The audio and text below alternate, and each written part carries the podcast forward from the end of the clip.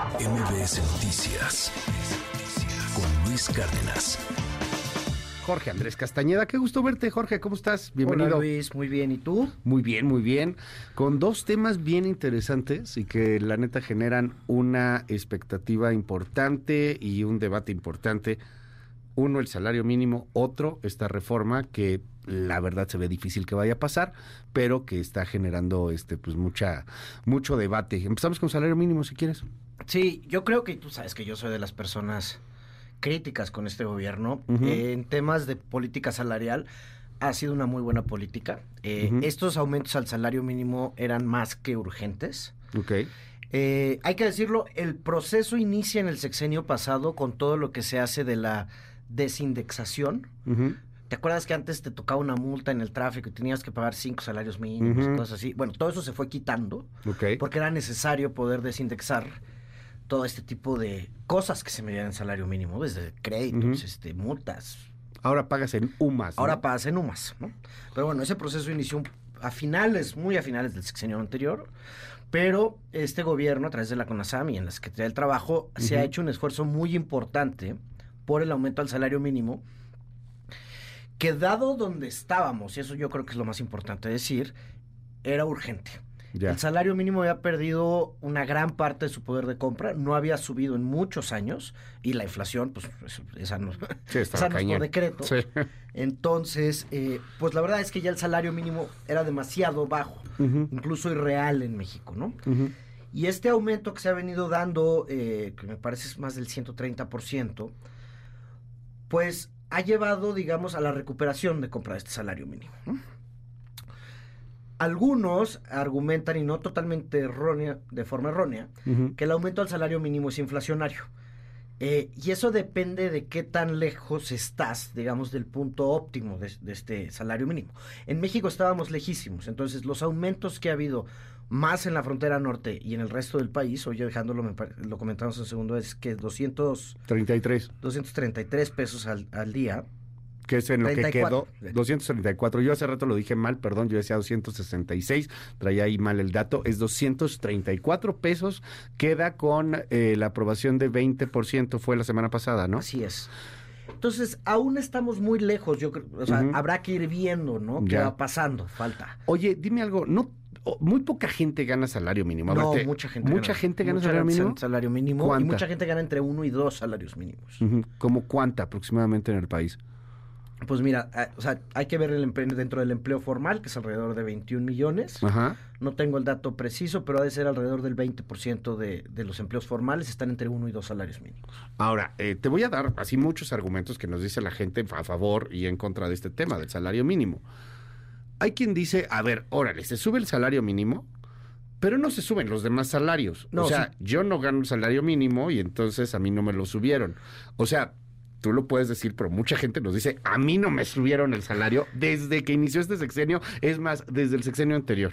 No, o sea, sí tiene un efecto de arrastrar el resto de los salarios y, por eso hemos visto un aumento importante en los ingresos laborales, sobre todo en la parte del sector formal de la economía, que es donde importa, ¿no? En el sector informal, y ahorita platicamos de eso, pues ahí no tiene, aunque sí tiene efectos por competencia, si existe una posibilidad de ganar más este, porque el salario mínimo es más en un empleo formal, pues sí tiende como la marea, digamos, a subir todos. No todos de la misma forma, este, los que están muy lejos, los que están en cinco o seis salarios mínimos ya es menor el impacto, ¿no? Pero sin duda hay, eh, hay varias fuerzas en juego ahorita que han subido los ingresos laborales, pero el, aumento en el salario mínimo sin duda ha sido uno de ellos. O sea, si sube el salario mínimo, tú dices como por un efecto de marea termina, aunque sea de alguna u otra manera, por salpicar a otros, pero entre más ganes, obviamente menos se siente. Exactamente. O sea, si ganas, si sube el salario mínimo y ganas dos salarios mínimos, pues sí se siente, ¿no? Sí. Pero ya después de cinco, quizá no tanto. Así es. Que después de cinco estaríamos hablando más o menos de cuánto. Pues como de... Al mes, como de unos 15 mil pesos. No, más. Más todavía. Más como 20. 25, 20, 22. O sea, como que a partir de ahí ya no se siente tanto, porque hay muchas quejas de ese asunto. Hay quien habla también de los salarios mínimos que tendrían que haber en muchas otras cosas, y se habla de los salarios mínimos profesionales. Bueno, esa es una discusión que ha habido, digamos, eh, en varias partes del mundo, no está implementado prácticamente en ningún lugar que por, dif- por diferentes profesiones haya diferentes salarios mínimos. Eh, luego hay diferencias entre los trabajos agrícolas y no agrícolas este, en algunas partes del mundo, incluido México. No es necesariamente algo que haya tomado, digamos, mucha fuerza. Pero lo que suele preocupar a los economistas y más, digamos, eh, heterodoxos, les decimos, o sea, más conservadora, Ajá. es el famoso efecto faro, que dice, si sube el sa- los salarios de forma artificial por el salario mínimo, es de forma artificial quiere decir que no es donde se cruzan la oferta y la demanda, Ajá. ¿no? O sea, me obligas a pagarte más sin que yo esté ganando ese más para pagarte. Eh, puede llevar a, a diversos procesos inflacionarios en, en la economía. Eso sí puede suceder, o sea, pero tienes que estar, el salario mínimo tiene que pasar, digamos, de ese punto de equilibrio. La realidad es que en México estamos muy por debajo. Eh, no había subido el salario mínimo en muchos años y urgía, digamos, eh, aumentar esto y que tuviera el resto de efectos sobre el- eh, los salarios en el país. Si tú ves las estadísticas que, que salen a través de, INEGI sobre qué proporción de lo que se el valor agregado, por decir, de lo que se produce en la economía, se lleva el trabajo en contra del capital, el capital siendo los dueños de las empresas. México tiene de las proporciones más eh, sesgadas hacia el capital del mundo. ¿no? Eh, en algunos países en Europa está como 50-50, en México está alrededor de 70-30. ¿no? Ok. So, el- el- los trabajadores solo llevan 30% de ese valor agregado. Eh, entonces, a mi parecer ha sido una política exitosa y que debería de continuar con un plan claro de aumentos, pero sí es importante que estemos monitoreando cuándo empieza a tener efectos in- inflacionarios.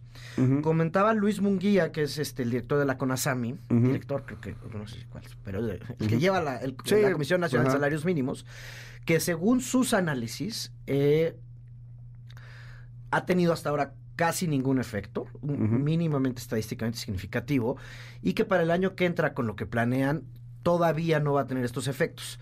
Ahora, hay otros estudios, en particular en el norte del país, porque hay que recordar, en la zona fronteriza aumentó todavía más al Sí, inicio claro. del sexenio el salario mínimo, que sí puede haber llegado a tener ya efectos inflacionarios ahí.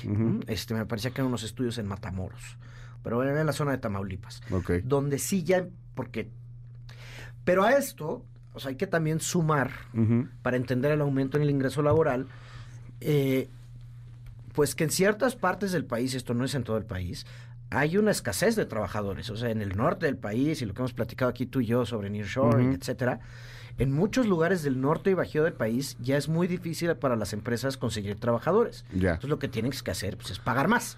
Oye, dime algo. eh, sí, claro, pues sí, para que si quieres más, trabajadores, pues tienes que pagar más, ¿no? El mismo proceso Ajá. competitivo que algunos que nos tachan de Ujú. neoliberales argumentamos sobre los precios del consumo, pues si alguien lo hace mejor, que te lo venda más barato, pasa en el mercado laboral. Sí, es claro. decir, las personas, si tú quieres atraer un trabajador calificado, pues le tienes que pagar más. ¿no? Y va a dejar su trabajo por venirse contigo y eso genera toda una dinámica de aumento de los, de los salarios. Te cuento esta otra también que me han dicho algunas personas ligadas en el norte, particularmente a maquiladoras.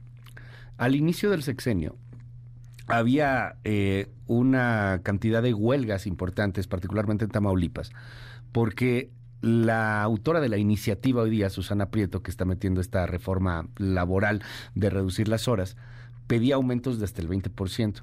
Y, y algunos dueños de maquiladoras me, me han comentado, y yo quería comentártelo aquí, que les piden los trabajadores o los sindicatos 20% de aumento ahora porque dicen aumentó 20% el salario mínimo. Ahora a mí aumentame el 20% también y pues para muchos no les da. No, pues claro, o sea, es- esas son las dinámicas de negociación que existen Ajá. entre los sindicatos y, y las empresas, ¿no? Eh, y existirá un, a lo mejor no es el 20% que aumentó el salario mínimo, pero en muchos casos sí les da, este. ¿no? Eh, particularmente con esto que te comentaba de la división capital-trabajo en México, eh, dado, digo, tiene algunas, se pueden cuestionar cómo se calcula ese dato, Claro. por todas las pequeñas empresas y microempresas y, y cómo se calcula el ingreso ahí, pero en el fondo en México eh, tenemos una de las divisiones capital-trabajo más desiguales que hay en el mundo, ¿no? Eh, Entonces, es un proceso positivo, a mi parecer, pero hay que tener para cuidado entender ese, el, el tema capital trabajo es lo que gana el trabajador de lo Sí, que se ganó, ¿no? de lo que gana el dueño. ¿no? Ujú. ¿Cuánto se lleva el dueño? ¿Cuánto Que se aquí lleva dices es 30% aproximadamente. entre los trabajadores alrededor del 30%? así y en es. otros países más... 50-50 Ah, 50-50. ujú. en Europa. Sí, o sea, aquí etcétera. de los 100 pesos que me gané, que 30 genera la van para el que deja la trabajador. empresa, ¿no? Ajá. Sí, de la utilidad. De la utilidad. Por decirlo de alguna manera. de una forma, sí, del valor agregado. Ajá, como lo sí, este, claro. ¿Cuánto se lo lleva cada parte, no? Ah, pues este está bueno el dato. Eh, pero, repito, hay que tener cuidado y ir monitoreando esto muy de cerca, Ajá. porque aunque las cifras de inflación ya parecen estar más bajas de lo que llegamos a vivir el año pasado, pues sí hay que tener cuidado hasta dónde llevas O, o cuál es el ritmo de crecimiento del salario mínimo para evitar justamente el famoso efecto faro, que es Ya. eh, de tener inflación en el resto de los productos. Pero a mi parecer y por los datos que hemos visto hasta ahora, eh, parece ser positivo. Ahora, hay una parte que puede ser preocupante y esa, a mi parecer, no la ha terminado de atender totalmente la CONASAMI, que es la de la informalidad Ok. que eh, con los aumentos al salario mínimo para las empresas, muchas de Ujú. estas que mencionas, se les hace tan caro tener trabajadores eh, formales que pasan a la informalidad, ¿no? Porque cuando tú tienes un trabajador formal tienes que pagar IMSS, tienes que pagar Infonavit, tienes que pagar Afo- Afore, un montón de cosas. Sí. Y si ahora tú le vas subiendo el salario base de cotización a través del salario mínimo, Ujú. Pues puede llevar a un aumento en la informalidad. Y en efecto, sí hemos visto que aunque se ha recuperado el empleo formal, O sea, me y ya estamos claro. por encima de los niveles pre-COVID, ha aumentado bastante más eh, el empleo informal. O sea, porque me conviene más contratar por abajo del agua que contratar formalmente, ¿no? Exacto, ¿no? Este, Y eso te, te va aumentando también. te va aumentando. Que más o menos la mitad de los trabajadores en México son informales, ¿no? Poco más de la mitad. Ahora, hay otros que también son bien interesantes, porque no sé si esos quedan como informales o no informales. Eh, los tipo freelancers, los Esos que somos, sí todos, chambean. esos somos Exacto, todos o sea, informales, pero aunque pero- estamos en el sistema. Pero sí estamos pagando impuestos, ¿no? No, claro, claro. Este, pero tiene que ver más con la carga social ahí y estar Ya. en nóminas. Y de las nuevas generaciones también, por cierto, ¿no? Sí, muchos, muchos. Sí, Y- prácticamente nuevas generaciones ya no saben qué es eso de trabajo formal. bueno, algunos, ¿eh? O sea, algunos quedan, pero digo, la mayoría pareciera que no. Oye, otra cosa que nos dicen aquí. Este, en México, y para entrar al otro tema, se chambea mucho, pero se produce poco. Que somos, ma- que somos muy malos para, en la producción.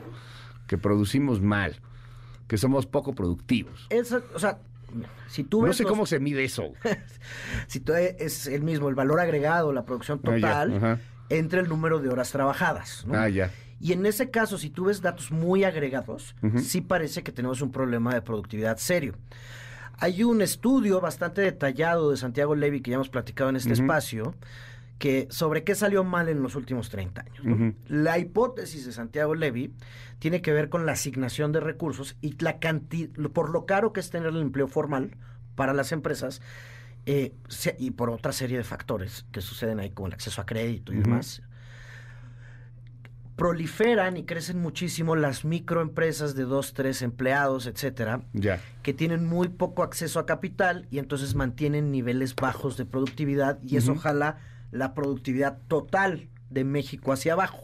Ok. Ahora, si tú ves ciertos sectores específicos, te voy a poner un ejemplo, el automotriz, eh, somos de los países más productivos que hay en el mundo, ¿no? Si tú ves los datos de productividad de las armadoras en Aguascalientes, por ejemplo, en el norte, pero también, o sea, las que sean, son de las más productivas del mundo. Entonces, no es un tema de que el mexicano es flojo, no. O sea, hay un tema estructural en la economía sobre el tipo de empresas que van naciendo y desapareciendo que no tienen capacidad de invertir en, en mejoras de su, digamos, Sí. proceso productivo. Y eso es lo que lleva a un estancamiento de la productividad. O más bien a una gran división, porque Claro. existe un pequeño sector, digamos, no tan pequeño, eh, un sector dedicado a la exportación, o maquila que platicabas, este, o otro tipo de, de industrias que son tremendamente productivas, de las más productivas del mundo, te diría. Pero el resto de la economía, donde trabaja una parte muy importante de la población, entonces Ujú. lo que conocemos como sector informal, donde eh, por diversas razones es muy difícil aumentar la productividad y más bien jalan hacia abajo la productividad de todo cuando ves la- el promedio del total. Ya. Dime algo, eh, entrando a este tema de cómo bajan eh, o podrían bajar las horas que la neta se ve muy difícil que lo logren hacer en los próximos 10 días, que es cuando se termina el periodo ordinario. Ya veremos si el siguiente año pasa o no. ¿Afecta o no afecta? Yo veo a muchos preocupados. Veo a Slim, por ejemplo, que ya dijo, oigan, no hagan eso, ¿no? Este, No, van a sí terminar por ganar efectos menos. que habría que evaluar, yo creo que mucho más a detalle, Ok. por cómo están estructurados los contratos, y no solo del sector privado, también cientos de miles de trabajadores del sector público que tienen contratos a por días y no por horas. Ya. Y entonces, ¿cómo sería ese ajuste, no? Si tú haces el ajuste de las 40 horas, que no es nada del otro mundo, o sea, hay países en. Europa que ya están en 35. A lo mejor eso va a tener que empezar a cambiar ya de regreso en la otra dirección, pero 40 horas, pues mira, si son si tú piensas 5 días a la semana, son 8 horas al día. Lo que pasa es que se dividen en 6 por lo general. El sábado se considera laboral, sobre todo en muchísimos de los contratos del sector público. Ya. Entonces, hay un verdadero problema, que, digo, la, la diputada Prieto, pues, siendo líder obrera toda su vida y demás, tiene razón de pedir esto, pero eh, a mi parecer hay que buscar un, una gradualidad y sí tener una solución para los contratos, sobre todo los del sector público, por ejemplo, los del IMSS de cómo harían esa transición. Ahorita la regresaron a comisiones, a mi parecer ya no va a pasar en este periodo, Sí. veremos el próximo. Existe ahí una ventana de oportunidad, yo diría, por el hecho de ser un tema electoral. Va a ser muy difícil que alguien diga, no, yo no voy a votar en contra de eso, pues porque es veneno. ¿no? Sí, claro, ¿no? Y, y aparte en año electoral. Vámonos con comentarios, Jorge, 5571-131337, 5571-131337. Hola, Luis, la bronca es para las micro, pequeñas y medianas empresas que tienen las mismas cargas tributarias y obligaciones patronales que las grandes empresas. Buena la conversación, este, gracias por el, por el mensaje aquí en el, en el WhatsApp. Eh, nos dicen en el en el WhatsApp, este, hola, muy buenos días. El incremento a los salarios mínimos para las pensiones están indexadas en la UMA. ¿Qué dicen, qué dicen de eso?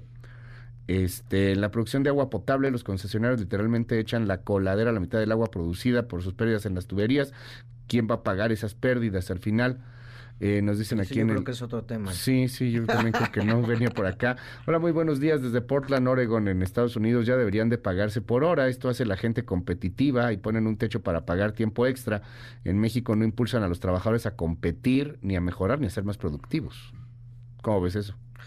Bueno, hay un tema, sí, en Estados Unidos todos los salarios mínimos y cambian por estado, son por hora. Si se hace una transición igual hacia el máximo de horas o con horas extra, como menciona esta, esta persona que nos escucha ya, quizá no es descartable hacer una transición a,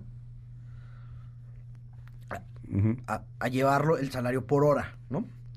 A ver, Luis, si ganan Pero más... el tema de las pequeñas empresas, sí, pues, digo, es complicado. decir, claro. Muchas de esas empresas tenemos que ver si son competitivas o no. Nos dicen aquí, eh, a ver Luis, si ganan más, tienen que pagar más impuestos y la inflación por las nubes. Los obreros y los trabajadores se siguen chupando el dedo. Acá en los Estados Unidos la jornada es de 40 horas, 8 horas diarias, en las cuales viene incluida una de comida. La diferencia es que aquí podemos trabajar esas, esas horas. Eh, hola, ¿dónde puedo sacar ese dato que dijo de lo del valor agregado de la empresa y el trabajador? se puede sacar a través de el censo económico, pero me parece que lo publica incluso el INEGI como tal, Ok. Eh, por sector y demás. Nos dicen aquí, ya sabemos que a ti cualquier cosa a favor de los trabajadores no te gusta porque tú eres 100% a favor de los empresarios. Pero aquí Jorge es a favor de los trabajadores, dice él. Bueno, yo estoy a favor de, la No de una, econo- cierto.